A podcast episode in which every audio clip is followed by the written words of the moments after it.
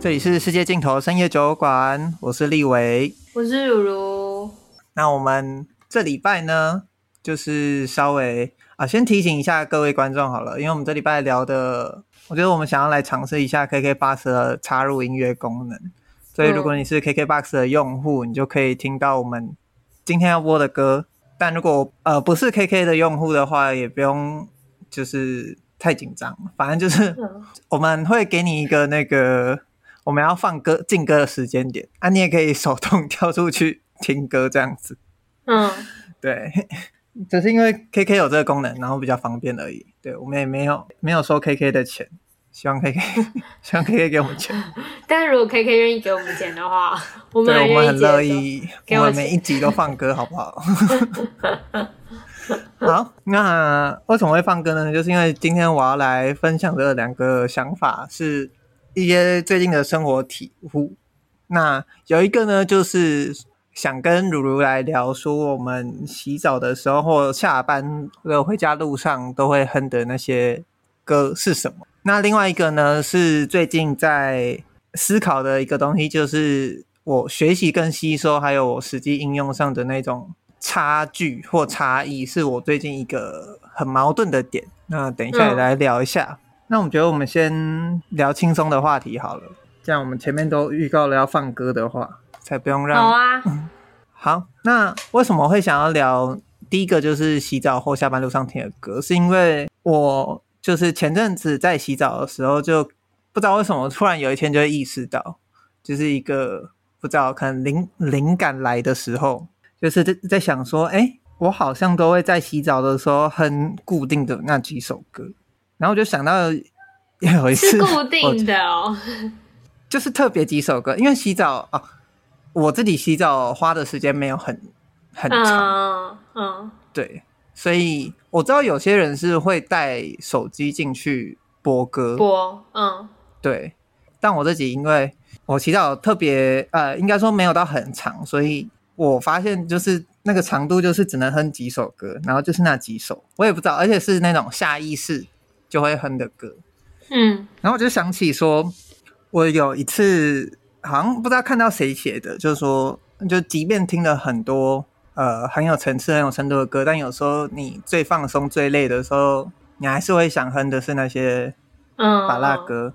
嗯、对、嗯、这件事，所以我就觉得很好奇，所以我觉得我们今天就来介绍一下。而且我这礼拜当我提出我要做这件事的时候，我就在想，应该有一个什么原因，或者是他们有一个共同的特性，让我会去恨他们。嗯，然后。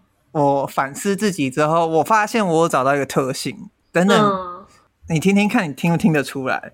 好，对，也有可能是我硬要找的，但我也不知道你的这个感觉跟我的一不一样。嗯，好，那我要介绍的第一首，我会在我自己定义是洗澡的时候会哼的歌啦。啊，如果你等一下介绍的是下班的话，也可以。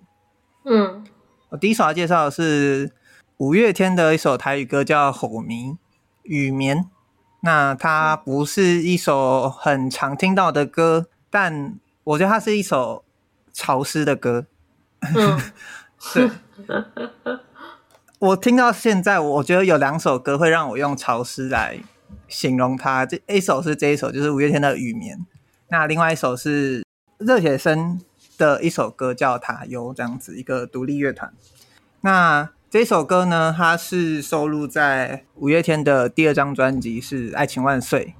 整张《爱情万岁》就跟蔡明亮的《爱情万岁》一样，没有爱情，嗯，也不万岁，跟蔡明亮的电影一样。因为阿信说他就是看着杨贵妹走在大安森林公园的时候写出来的歌，这样子。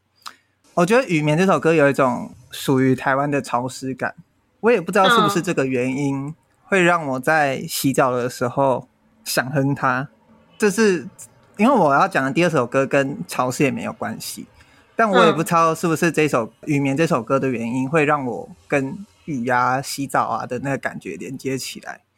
嗯，那我们先来播播这首歌，就是五月天的《雨眠》。那如果你是 KK 的用户，你等一下就会听到我们直接播这首歌。好，那你刚刚听到的是。五月天的《雨眠》，或者用台语念的话就是《吼咪》。其实我第一次听这首歌，我也对它没什么感觉，但我可能它是那种我越听越喜欢的歌。那我刚刚形容它是潮湿的爱情的那种感觉，是它的吉他或它的贝斯或它的整个节奏都有一种连绵在一起的感觉。有些歌它的节奏感很强，然后它会断得很开，但我觉得这首歌是在讲。雨天的爱情，当然还包括一些情爱的部分。哦，哎，你有听出来吗？没有。然后，然后他昨天在讲一些那个棉被底下发生的事情。哦。对，就是他用整个曲子的写法去带，有一种我不知道，我觉得现在在台北这种雨天给我的造梦感就是这样，就是雨一直停，雨一直不会停，然后忽大又忽小。大雷雨完接连毛毛雨，毛毛雨完接连台风雨的那个感觉，嗯，我觉得是我很喜欢这首歌的编曲，但我也不知道是不是跟洗澡有关，但我后来有觉得它跟我等一下要介绍的另外一首歌有一个小共同点，这样子。然后这是我的第一第一首歌《雨眠》，如如听完有什么感觉吗？因为我不觉得它是一首第一次，他不是那种第一次听就会爱上的歌。无感就无感，感我只是没关系。我我我的确有感觉到很湿。我觉得他是，他如果观众朋友有机会的话，也可以去听听热血生的《塔悠》，他的有一个版本也是这样子，那种很湿，然后整个空气或闷住的那个感觉很强烈，就是我喜欢他的原因。那如如一开始在听到我要讲，就是来分享。这些歌的时候，你脑袋中蹦出来的是，啊，你你有你有思考过这个问题吗？就是关于洗澡或下班路上的这些歌，我没有歌很就是很特定的情境下会唱，就是会就是不是特定在某个对对对情景下，但我所以我今天就是我准备几首歌，但是不一定是在洗澡或者唱，就是洗澡或是下班路上是。是那种最近比较常哼的歌，还是你一路上就自从听到这首歌之后，它一直会出现在你的生活情境中？我觉得我听到一首我很喜欢的歌，我通常都会哼一段时间，然后一段时间之后就会很看情境。就比如说那个，你如果听到一首新的歌，你那一年的排行榜就会被它占据的那种。对对对对对对对对，就是那那那一段时间，那一个月我会。播很多次，然后一一个那一个月以后，就是就是一个很看情境的感觉。反正就是你一开始就是要分享这个题目的时候，就我其实一直有一个感觉，是我哼的歌很怎么讲，会很符合我当下的心境。比如说我那时候不是有说，就我拍壁纸拍的很痛苦，然后我的壁纸是关于一个爬山的故事。嗯然后我们是真的爬上了三千公尺的那种高山，嗯、然后就是重装哦，就是因为还有什么猫啊，就是摄影机，还有还有两个灯啊，什么脚架啥小的，然后什么的，反正就我那时候爬上山的时候，我就一直在很忧愁，就是小安的忧愁。你说原版的忧愁？嗯，对，嗯，反正我们先先先先听听看，先听听看这首歌，然后等一下再。小安的忧愁。嗯，以上是小安的忧愁。如果大家是听 KKBOX 的话，好，反正就是我毕制的时候，我就边爬山，然后边一直在哼这首歌，然后哼一哼，嗯、也是后知后觉才发现，这歌词也太符合我现在的情境了吧？就是他唱说，是但是他唱的是，应该是有点在情伤的时候吧。他唱说：“如果不是因为你，我哪会这么忧愁，让人看不起？就是为了你睡不着。如果不是为了你，我早就……我早就好一起。对，然后你不值得我，让我一一直喝酒。但是我想不开，因为我爱上了你。你觉得那个你是那时候对你来说是毕制的投射？”对啊，我觉得就是一个，都是都是你自己的选择。你现在受苦受难是你的错，那种，有点那种。哦，这是一个类似我我已经选择了这条路，但为什么会选择？我觉得他就是我想不开嘛。他应该也是 也是有一点，就是有一点在感情里面怨恨那对方的那种感觉，嗯、但是不是不是后悔，就是啊，如果不是因为你的话，怎么样怎么样怎么样啊？如果不是因为你，我可以过更好的生活。但是其实还是以一种。爱的角度嘛，就是我觉得他整体还是还蛮温暖的。所以你那时候是毕制的时候，一直会跟这首歌有连接。那之后你还常常，我还是觉得很好听，可是不会，它是很不会很好听，随时很，它很好听耶，它超好听，大腿。而且是因为它如果是比较新的歌迷的话，最近。会听到比较红的版本，应该是于丁密翻唱的《忧愁》哦，是哦，或者是对，因为安普也有翻唱过。哦，呃，讲个小故事，嗯、就是我今天出去看安普演唱会的时候，他就问说要不要点歌，然后就有人点《忧愁》。他说：“忧愁，你们去听那个于丁密的就好啦，就是要转音有转音，要什么有什么，嗯，请他唱啦，我不要唱，然后就没唱，很很随性。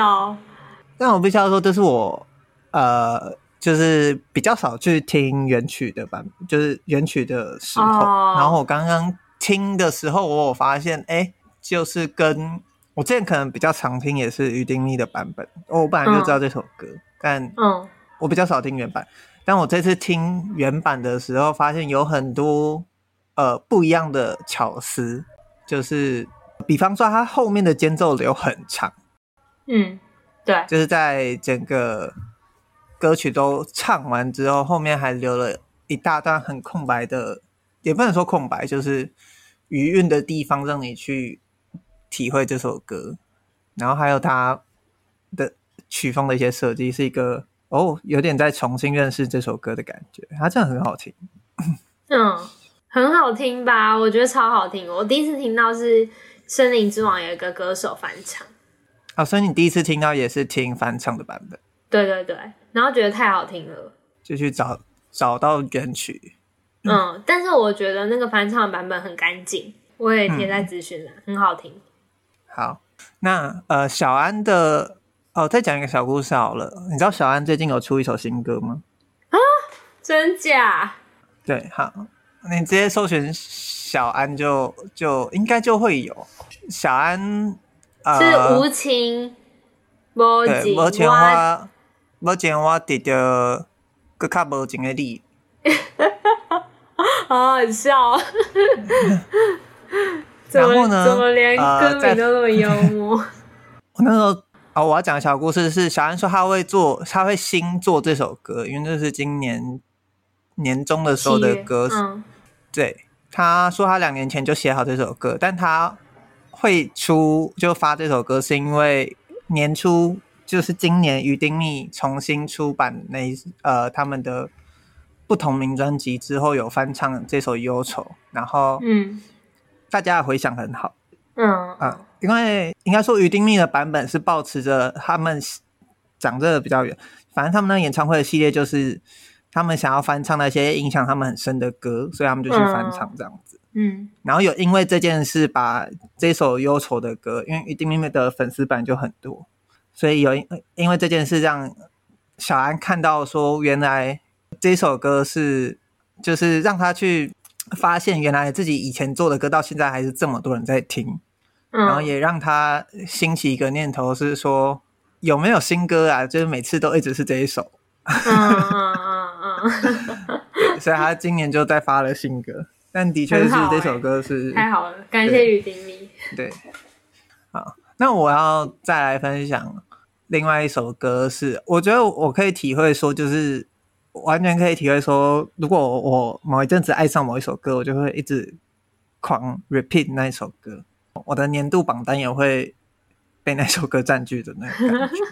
对，但因为我如果我要用这样来分的话，会变成可能要介绍太多歌，然后我们的时长，我觉得我我我没办法就是 播这么多首歌，而且每一段的故事都可以就是都不太一样，所以我一样回归到我洗澡的歌。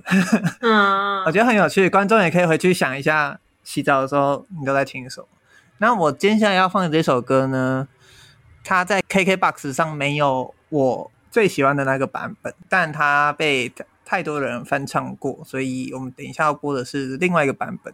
嗯、这首歌我觉得如如应该听过，应该啦，嗯、应该。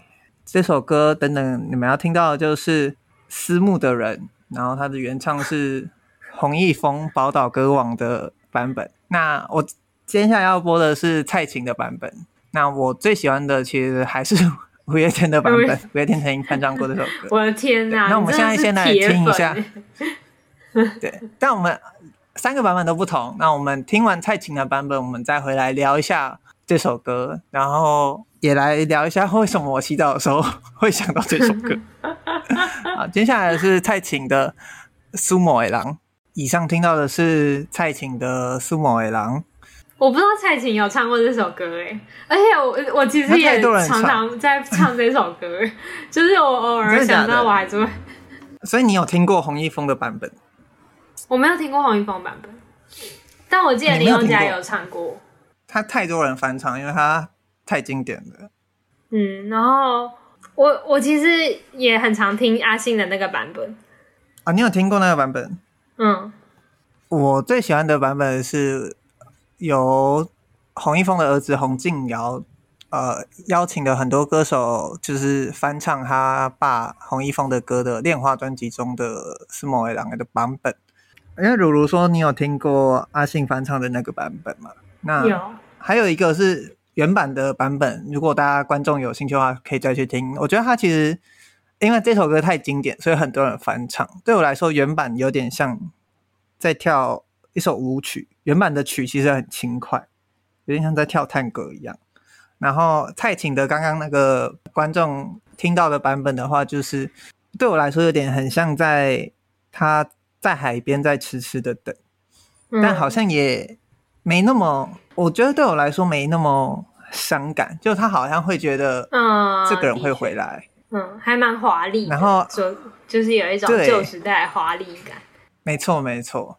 然后阿信的版本有一种你不回来我就要死给你看的感觉，我自己觉得，啊，而且阿信的版本只有钢琴，所以他呃，他对我来说就是他有点就是干净，然后整个世界剩下。自己与那个私募的人的感觉，嗯，但你为什么？你是在什么情况下会唱到这首歌？洗澡啊！你你你，我比我，我想要先听我这我关于这首歌有一个小故事，但是我想要先听你为什么洗澡的时候会唱这一首。我后来回去思考了一下，就是我这礼拜就在思考说，我为什么洗澡的时候会唱这些歌，然后。嗯我本来还要再分享第三首歌，但因为长度关系，我可以在这边告诉大家是呃芒果酱的夏夜晚风。那嗯，那是一个前年的，我前年开始听的一个独立乐团这样子。嗯，它很新的歌。那我后来去认真的思考一下，你有发现前面两首歌有一个共同点吗？除了他们都是台语以外，五月天都有唱过。不是哦，不是不是，那虽然可能他可能是一个原因让我去一直想起他，但我后来，但这个原因我觉得，我也是想到之后才觉得，呃，除了这个以外，我觉得有一个我后来思考到可能的一个原因是，这几首歌都马上就进入主题的重点。啊，反正思慕的人他就是一开始就是说我心爱思慕的狼嘛，然后雨眠的话，侯明也是一进来就是说亲。现在你刚帮我记，迄个无里的暗暝，就是那个有你的夜晚，嗯、雨声好像都被听，就是雨声雨声不会停这样子。就是我哼的时候也是从一一进去，然后就我不知道呃，他们有点没那么像传统的 A A B A 的那种主歌副歌的编曲。哦、嗯，对他们马上就进入重点。我觉得他虽然这是一个很。呃，很没有什么深度的共同点，就是我觉得他呃，他刚好可以解释说，因为洗澡时间有限，所以我可能脑袋里我的大脑就在最熟悉的事情，oh. 会想要抛出来，不想也不用想的那个感觉，我就唱起这首歌，oh. 直接进入主题，然后不废话的那一种。Oh. 对，希望观众你可以去想一下，你是不是也跟我一样？对啊，我觉得我后来这礼拜在想的时候，想到有一个这个共通点，不然我觉得这两首歌的不管是风格也好，或者是呃主题的内容也好。或者是加上夏夜晚风的话，它就更差异更大了。但连夏夜晚风也是一进去就是切入重点这样子。嗯，它是一个我这礼拜在思考才发现啊，原来是这样的一个点。嗯 嗯。就关于私募的人，我有一个小故事。就我你你你一把你一说思慕人，我就立刻想到那个故事。就是我国中的时候，然后我们一群人一起去唱卡拉 OK。去唱 KTV，、嗯、卡拉 OK 是什么年代的词啊？嗯、我竟然说我们一群人一起唱卡拉 OK，不会啊，卡拉 OK 我也会讲啊。反正我们就一群人一起去唱唱歌，然后嗯，有一个男生他就唱了这首歌，唱一唱就哭了。然后我那时候我幼小的他有就是回避，他有就是。嗯，可能转头过去偷偷擦眼泪，但是，嗯，就是反正他就边唱，然后边哽咽，然后边哭，然后他唱的很好听，我现在还记得很好听。然后后来才知道他阿妈那那一阵子去世，然后这件事情啊，他想到，对，他边唱边想到这首歌，嗯，我 就是我那时候才第一次觉得，哦，音乐原来有这种力量，我那时候真的真的是。哇，真的会有人？我那时候就真的是这样想，我觉得是一个对我的心灵的震撼。哭过吗？国小、国中的时候没有啊。我国中的时候，因为我是接收别人的爱。哦，你说国中的时候？嗯，然后我就是里面都是什么阿令啊，什么林俊杰，我是不会，我就觉得哦，但我不会听到。他跟阿令跟。俊杰的粉丝，就是他就唱那种情歌啊，我那时候就没有。你有到现在就是一放下去，你可能会很感动的歌嘛？或者是你有印象，你第一次哭的歌是什么吗？很有印象的一，我没有，我没有印象，我第一次哭的歌是什么？但是我有印象，有一阵子就也是也是状态不好。就是可能嗯还在适应上班这件事情的时候，嗯、那时候，嗯，田馥甄那张专辑去年不是得了最佳女、嗯、女歌手吗？那那张叫什么？你说无人知晓？嗯，对，嗯，无人知晓，我也是边听边哭，一直哭，很好哭、欸。你说那一阵工作那一阵子，嗯，就是会觉得脆弱被听到那种感觉。还不错，我觉得很适合唱出心想哭想哭哭不出来人。那那你现在听还会就是 不会还会触动吗？就是那个就是还是会觉得好听，但是不会应该不会再哭了。那个心心境已经过了这样子。我觉得比较像是那个有抗药性那种感觉啊。我第一次哭的啊，应该说我很有印象哭的歌。是干杯，但我不是第一次听到他的哦，一样五月天的干杯。对不起，我这个人要肤浅。然后，但五月天的干杯的哭点是什么？哭点就是那时候在演唱会，然后刚好那时候、嗯、我不知道有一种情绪，我那时候也在暗恋某个人，但我觉得那是一个情绪交杂，就是好像大一还大二的时候吧，我去听那个演唱会的时候，就有一种时间回不去了。各种，嗯、就是因为他整首歌都在讲时间嘛，那嗯，他其实把很大部分的人生都唱了出来。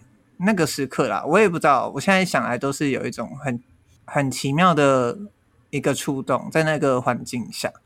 但我非常清楚记得跟时间、跟家人有关的歌，我很容易被触动到。我觉得就是。好，那这个再聊一下就要岔题，但就是先先聊聊如如你，我们今天节目最后要分享的一首歌好了，第二首歌，第二首歌，哎、欸，我不是分享了两首，哎、我只分享了一首、欸，哎。啊，对啊，观众觉得很很诧异，刚刚是有一个时空黑洞吗？是 KK Bus 的歌的版权被拿掉了，是不是？想说你就只播了三首歌。好，那我要分享，就是我骑车的时候超常唱的，就持续很常唱的歌，但也叫夏夜，它也叫夏夜晚风，五百的夏夜晚风，伍佰的夏夜晚风，对。可以理解，这要可以，可是它没有什么小故事，就单纯欣赏一下。好啊，你要给观众听的是哪一个版本？就是五百的原版。对。以上你听到的是伍佰的《夏夜晚风》，来自《爱情的尽头》专辑。很好听，没有故事，就是很好听。那你怎么会听到这首歌的？你本来就是伍佰的大粉丝。我真的忘记了，但是他某一刻就出现在你的生命里，这样。因为我们身边有一些文青的朋友，你要用你用文青形容他们吗？好啦，不，也不是文青的朋友，但是我我觉得算是一些比较有文化底蕴的朋友，然后他们就比较会听比较一些。请跟我们 观众文化底蕴这种话你讲得出来？不知道怎么讲。有一些厉害的朋友会播，可是我真的忘记了、欸。嗯，但我觉得就可能哦，我知道，就可能打麻将的时候，就会有一个人的歌单里面会出现。哦、oh.，我很多我很我很多很喜欢的歌都是那时候想说，哎、欸，这是什么歌也太好听了吧，然后就会出现，就会觉得哦，然后就会就是会把它偷过来，偷回自己的歌单里这样。所以啊，其实你的歌单叫做排咖的喜好大集合。对 对对。可是因为他，就是我就问说，那你们的歌单怎么都那么好听？都是就是你们是从哪里发现这些歌？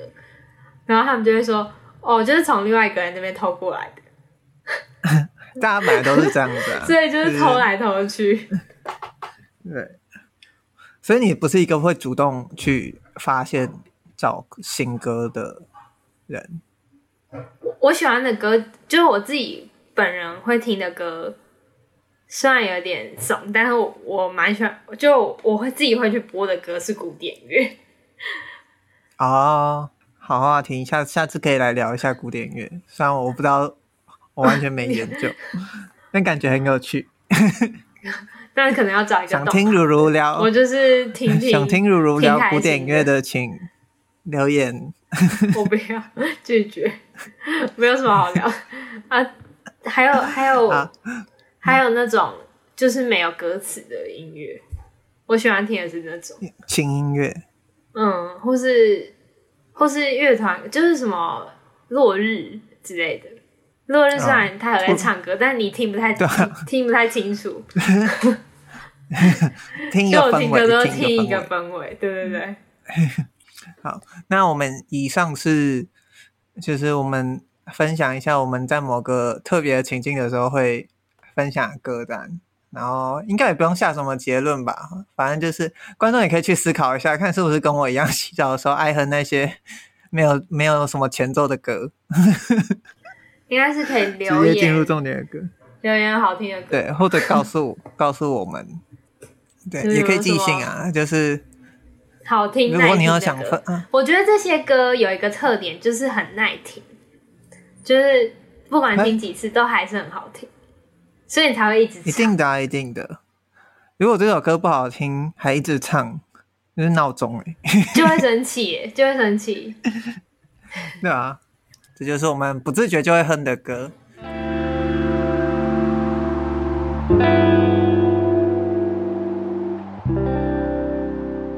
那刚好，我觉得前面有一个段落，因为如第一首分享的歌。是你说你在创作壁纸的时候。哦，那我们要来聊第二主题，其实就是学习与应用的那种差距。那我会想到这一点，是因为最近我在跟呃跟朋友拍一些小东西、小计划的时候，我就在试着把我最近学写前端的，就是一些学到的东西。我那时候就想，好，我应该可以做出一个小小的网页，应该不难。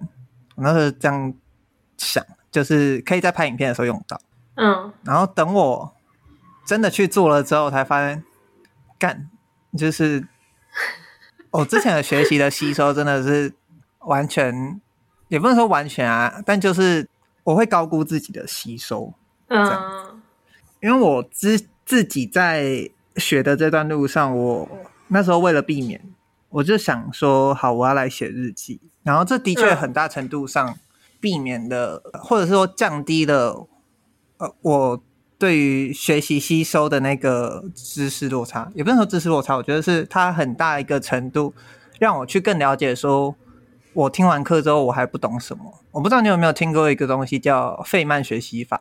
嗯，没有。有吗？没有。那它其实蛮，它的概念就是蛮简单的，它就是呃得诺贝尔奖的那个费曼。不知道是不是他提出来的啊？嗯、但反正大家用这个来命名，就是说，当你你要怎么判断你学会的东西，就是你能够向一个小孩解释你学到的这个东西，嗯，去把你刚学到的东西去解释给一个他不知道这个概念的人听，嗯，如果他有办法听得懂，那你就很大程一个程度上，你其实有掌握到这个学习的精华。嗯，那我那时候就是想到说可以试试看这个方法，所以我采用的方法是写日记这样子，就是我就写了一个，就是在 Medium 上我就开了一篇，然后我一直更新那一篇，就是我今天学了什么，然后我就把它打上去。那它的确很大一部分程度上，我会发现，当我我觉得这也是我们在做 Podcast 的时候有一个很大的一个转换的落差，就是。当你要把你的思想化成文字，化成人看得懂的文字的时候，嗯嗯，很难。我觉得这，我觉得是超级难的一个过程。尤其是你不会在你的文字上又打打的像我们口语讲的这样子，各种废话、各种连接词、各种琐碎的 没意义的 nonsense 这样子。嗯，对，因为文字就是求一些精简嘛。所以，比方说，如果我好像听完这个概念，我好像懂它的意思。但是我如果要再把它打成一个文字去解释的话，那又是另外一件事。那这个方法的确很大一个程度在帮助我去思考我有没有学习成功。但呃，上一个礼拜当我要实做那个东西的时候，我才觉得啊，即便我这样做了，我还是远远不够。当然，就是有一种越学越渺小的感觉。嗯，可是我后来想想，之前在大学的时候，我觉得其实就有有遇到类似的状况。因为像你说你拍壁纸嘛，我们以前拍作业的短片的时候，也是会，我觉得就是拍片的分镜嘛，然后分分镜是你剧本到实拍过程一个很重要的一件事。但我觉得每次到现场，就会觉得自己画的分镜跟一坨屎一样。我自己啊，我自己，或者是。当然，嗯、呃，你听老师上课讲什么什么，等到你现场要去拍，或者是你要去跟别人合作，你要去帮忙什么的时候，你才会觉得，看怎么，嗯，怎么各种东西会变成这样子？你那时候，或者说你人生在学习的时候，你有遇过这种挫折或沮丧，或者是嗯的情境的感觉吗？你刚刚讲的那个，我忽然想到，就是书，就是会有人就是写一本书教你怎么当导演，然后你就会去买那本书看。嗯然后它里面就会说，你说很有名的那一本书吗？对，蓝色那本，绝对不能让演员看某，绝对不能让演员看 回放。嗯，然后你在现场看到演员拿起 monitor，然后你就会，啊 啊啊，算了，不知所措。但是就是我不知道，反正就是就会遇到很多这种状况。嗯，就是你刚刚讲的那件事情，我忽然想到这件事情，但是其实就是以一个，就是你说，就是你有没有在实作中发现你不会一个东西，我好像比较不会，就是因为我我会预设我自己不会，就哦，oh. 就如果我没有做出一个网站，就是假设是架网站的话，我如果没有架出一个东西出来之前，我都会觉得啊，那我应该不会。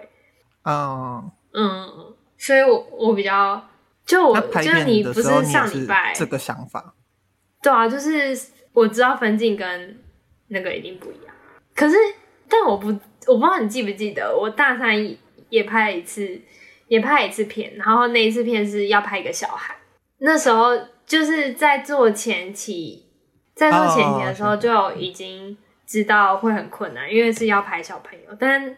真的当下在拍的时候，还是觉得哇，就是 真的，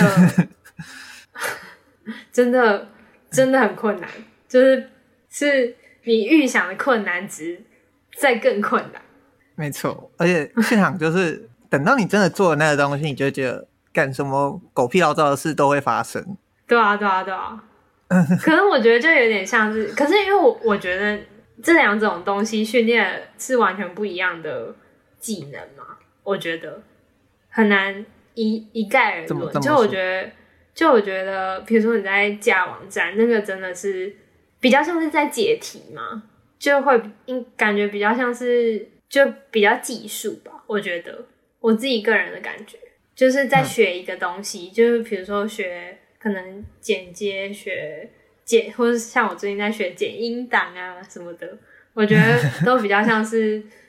就是比较技术性的东西，就会会觉得，哎、欸，我我忽然忘记某一个快捷键之类的那种。嗯、但是我觉得拍片就比较像是，就是比较为人处事一点，就是你你在，就是你要处理的事情基本上都是和人有关。哦哦哦，就是就比较不会是。你说那些东西本来就不是一个。可以学真经验的东西是这样的感觉吗？我想一下哦，还是你只是你只是纯粹觉得这两种经验不太不太一样啊？因为我觉得它两个本质上对我来说都有点像在创作，嗯，只是走的路线是不一样的路线。嗯，那我就很好奇，就是你你在说就是。原来我有这么多东西不会的时候，原来不是我我想象的是我我竟然忘记了，就是这边要怎么处理，然后那边要怎么弄。但是老师之前上课有教过，不是这样子的东西吗？啊，啊，这当然会，嗯，但我觉得有很大一部分的概念是我熟不熟悉，嗯，有点像是我想一下哦。因为我现在就是非常处于菜鸟菜鸟的阶段，所以我也不好多说什么。嗯、但我觉得，我有看到有些人给要写程式的建议，就是第一步就是先不要写程式，就你要先想好你要架什么，你的思考过程、你的架构是什么，你的脉络是什么，嗯，你的那个互动是什么，就你不要急着就写下你的第一行嗯 code 这样子。那我觉得。在这个部分上，它的那个逻辑跟创作是有一点像，嗯，对。那我自己，我觉得，嗯，应该说，我觉得这整个过程会觉得它虽然是一个挫折，但我反而会觉得，就是就是要经历这些东西，嗯，就即便啊，即便像你讲的剪音档好了，我觉得。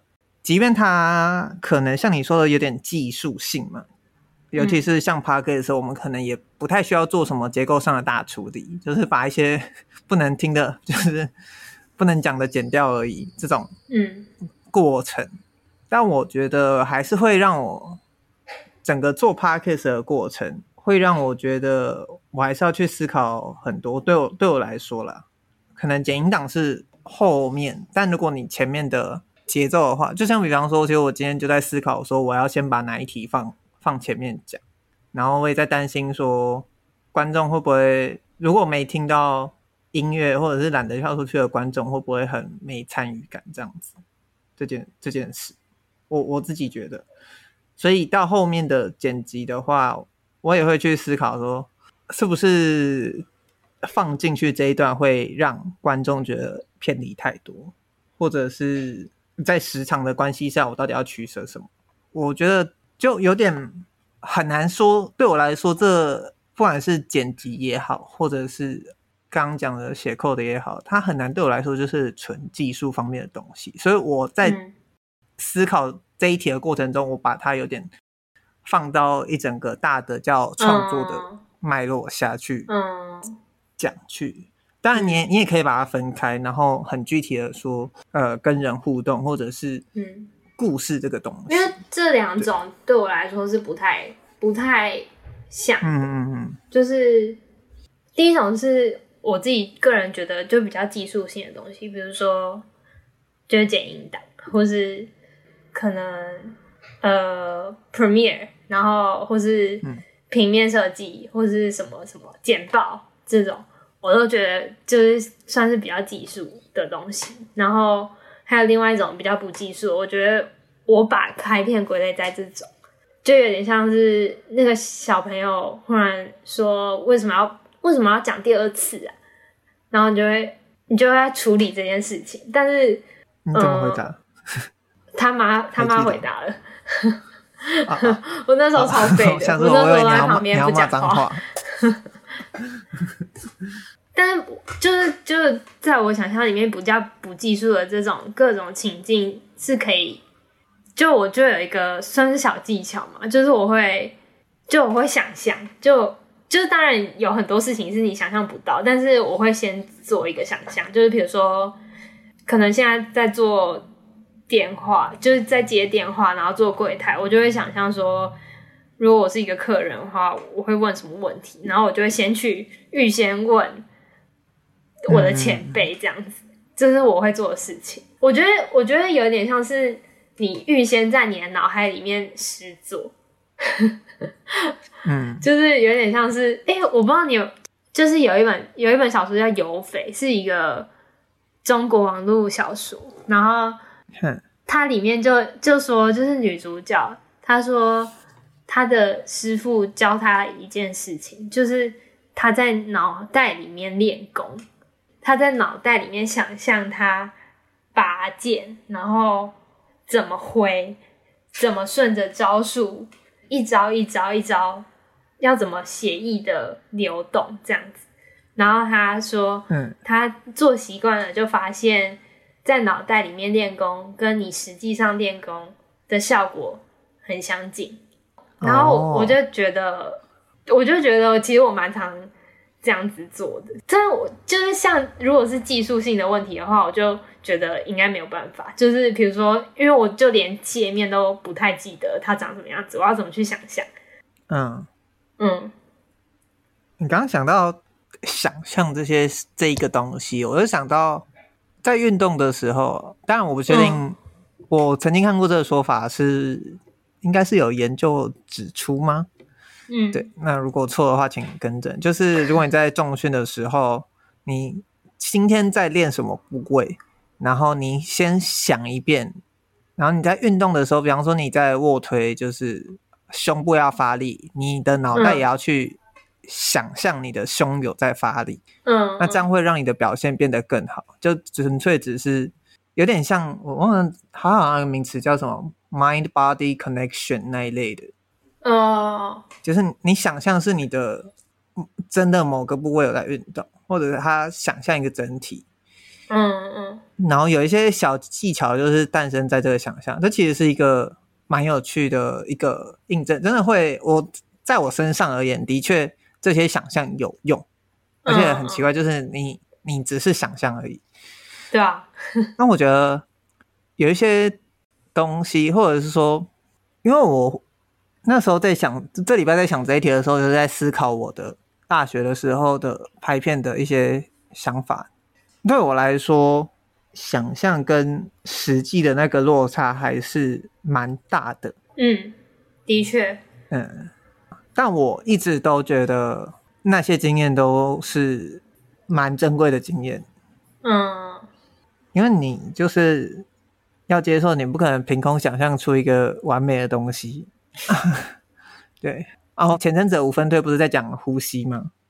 哦，然后我们那时候说你喜欢你喜欢呼吸的原因，是因为他在尝试要逼近真理，对不对？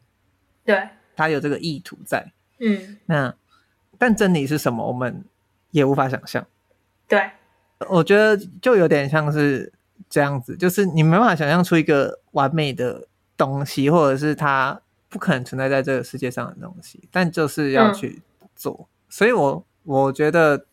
我那时候想要来讨论这个东西，就是像我觉得像你刚刚讲的，是一个应该说是，呃，应该说蛮好的一个心态，就是都先把自己当不会。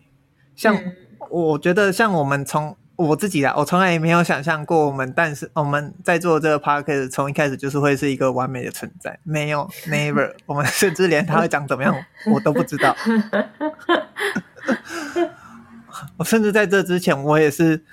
没有碰过什么剪辑音档的过程，对，嗯、影影片不算了，就是纯音档的部分，对，嗯。但我不知道你剪的时候有没有，或者是你在做的时候有没有觉得，好像不管是在设定议题上，或者是在聊天，或者等到我们有下一个来宾的话，我们就可以知道我们聊天功力有没有进步了。对，但我觉得就是。反而现在我们在做这件事，我我没有对他有一个太大的预期。对对对对，我觉得这样是一个很好的心态。嗯，我觉得当然的确可能是它是一个 side project，或者是它是一个比压力没那么大的东西。嗯，这个东西有差。嗯，但的确就是先不要把自己预设会这件事。然后就去做，应该说，嗯，或是更延伸来说，就是就不要预设自己会做得好，就是 就就先做，然后好不好再说。我觉得很难啊，我我现在也还在练习，就是我真的觉得很难。我觉得这件事情超难的，我现在也还不会。但我之前看到一个，就是他去美国学动画嘛，然后现在在美国做动画。类的工作，然后他就说他、嗯、他就分享，就是他很常在网络上分享一些，就是他在美国的生活，然后是用漫画的形式分享这样，然后他就他有一阵子就分享了一个，他说他在大学的时候，他去一个座谈会，然后那个座谈就有业界的前辈来讲话嘛，然后那个业界界业界的前辈就讲了一句话，他说。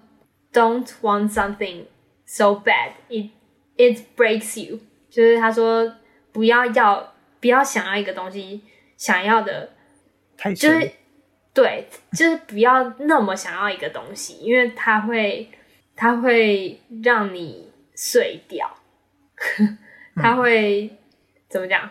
它会破坏你啦，它会破坏你这个人。然后我就觉得。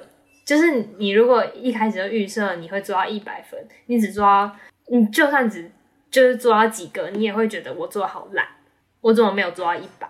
嗯，就是我怎么还有那么多缺陷？但是如果如果你没有对这件事情有一个预设的话，你做到六十分，你就会觉得，哎、欸，怎么好像还不错啊？就是好像是一个 完成的东西嘞。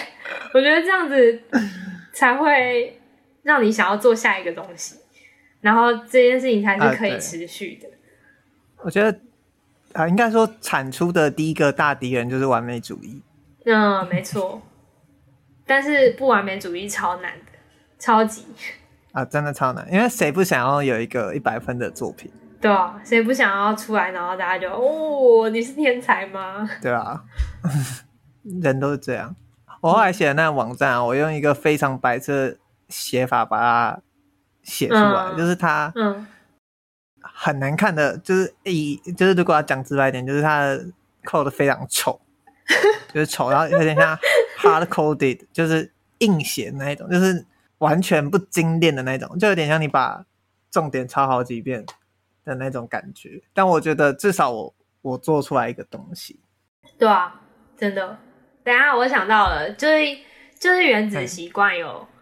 有讲一句话，他说建立新习惯的开始应该花少于两分钟，然后再开始感到费力前停下来，哦、就是就是要要学一个新东西呀、啊，就是首要目的是不要让自己觉得很累很辛苦，然后很徒劳无功，就是以你的感受为主。嗯 以观众就是大家的感受为主，对，大家自己去感受啦。对，嗯，好。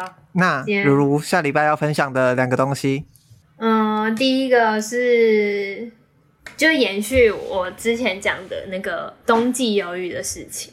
冬季哦，忧郁，我刚以为你讲冬季忧郁，延续一些就是关于忧郁的话题，就是。英国有一个作家叫 Matt Haig，麦特海格嘛，反正他写了一本书叫《活着的理由》，嗯，是因为他二十四岁的时候开始患有忧郁症，这样，然后他写了这本书就要《活着的理由》，然后他给他给了生活四十条建议，反正我大概念一些，就是。小口慢饮，不要狼吞虎咽。再来是过去的一切你都无法改变，这是基本的物理原则。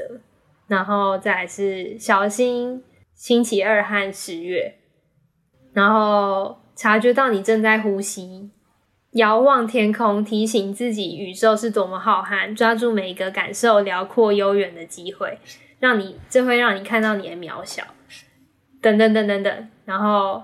或是什么，他还有写一些看树、靠近树、种树，然后挂号，因为树很棒。反正就是，他就写了对他而言四十条让他生活就是怎么讲，有关于生活的建议啦。然后这本书我把它加入我的书单，但我我还没我没有我有买，但是我觉得。除了这四十条建议之外，没有很值得读，可以看看。你说我直接去找四十条建议就好了嘛？对对对，我觉得他四十条建议超级好看。然后反正我觉得我们下一集可以聊聊。我知道立伟没有，就是就忧郁，就是长长时间忧郁的经验，但是你应该有不舒服的时时候吧？嗯。我觉得我们可以来聊聊面对不舒服的时候，你的一些有效的处理方法，就当我们对于自己生活的建议，这样。好，好，然后再来是，再来是，就是唐启阳说最近火星逆行。好，立伟又要那个 那个不予置评的脸，有有没有？我火象星座啦。唐启阳说最近火星逆行，狮子座，然后是看，就是好像火星在双子座，然后所以是看书的时候，然后是看旧书的时候，或是重读过去看过或是经典的书的时候，然后我最近刚好书单很空，所以。所以我也是趁此机会问问立伟有没有读过什么经典的书，觉得好看，值得分享。然后我也会分享一些，这样，这是第二个。那你的你的经典有什么限制吗？好，要不然就不要说经典，就说旧书好了。就是那个旧的定义呀、啊。啊好，嗯、旧书旧书在范围。今年是二零二二。二零一二之前的书，就是十年前。原版，原版在原版原版二零一，所以像《牧羊少年》就算就你真的很执着哎，你的个性我，很清楚，我比较好找吗？不然我找一找。如果你下一集就是说怎么这么怎么这么新啊？我才不会哎、欸。好。好，二零一二年。所以像好举一些例子好了，虽然我没看过《牧羊少年》算，算算可以讲旧书，可以可以。猎人算经典吗？可以啊，一九九八年，可以啊。可是它是漫画，二零一二年漫画不能成为经典，你要攻击多少粉丝？不是 书，看书，漫画算书吗？不，不能跟 comic。可以啊，可以啊，好啊，阅读阅读 阅读类的都可以，但是不可以是电影，不可以是歌，就是电影改编小说这种。嗯，电影改编小说可以，就是阅读，就是让我可以在图书馆借得到的书 才可以。这件事情的目的是为了要充实我接下来想要借的书的书单，所以这个范围以外就不行。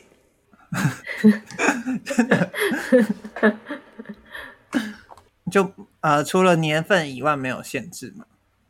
嗯，就是想充充实书单。没错没错。可我我觉得四本还蛮刚好的。我觉得四本啊，如果不行，我就把它剪掉。那我们总结一下，你第一个要分享的是，嗯，第一个是什么？处理就是有没有面对心里不舒服的时候的方法？好，就是处理情绪低潮的小技、嗯、小诀窍之类的。嗯，没错。然后第二个是二零一二年以前的书四本。很 具体，变得很具体。那汤七阳那一 part 已经省略了，是不是？我刚刚讲过了，唐七阳说最近火星逆行是看旧书的时候喽。反正第二题就是大家一起来看旧书。嗯，好，这就是这礼拜的世界尽头深夜酒馆。我是立维，我是如如，下周见。我们下礼拜见，拜拜。拜拜。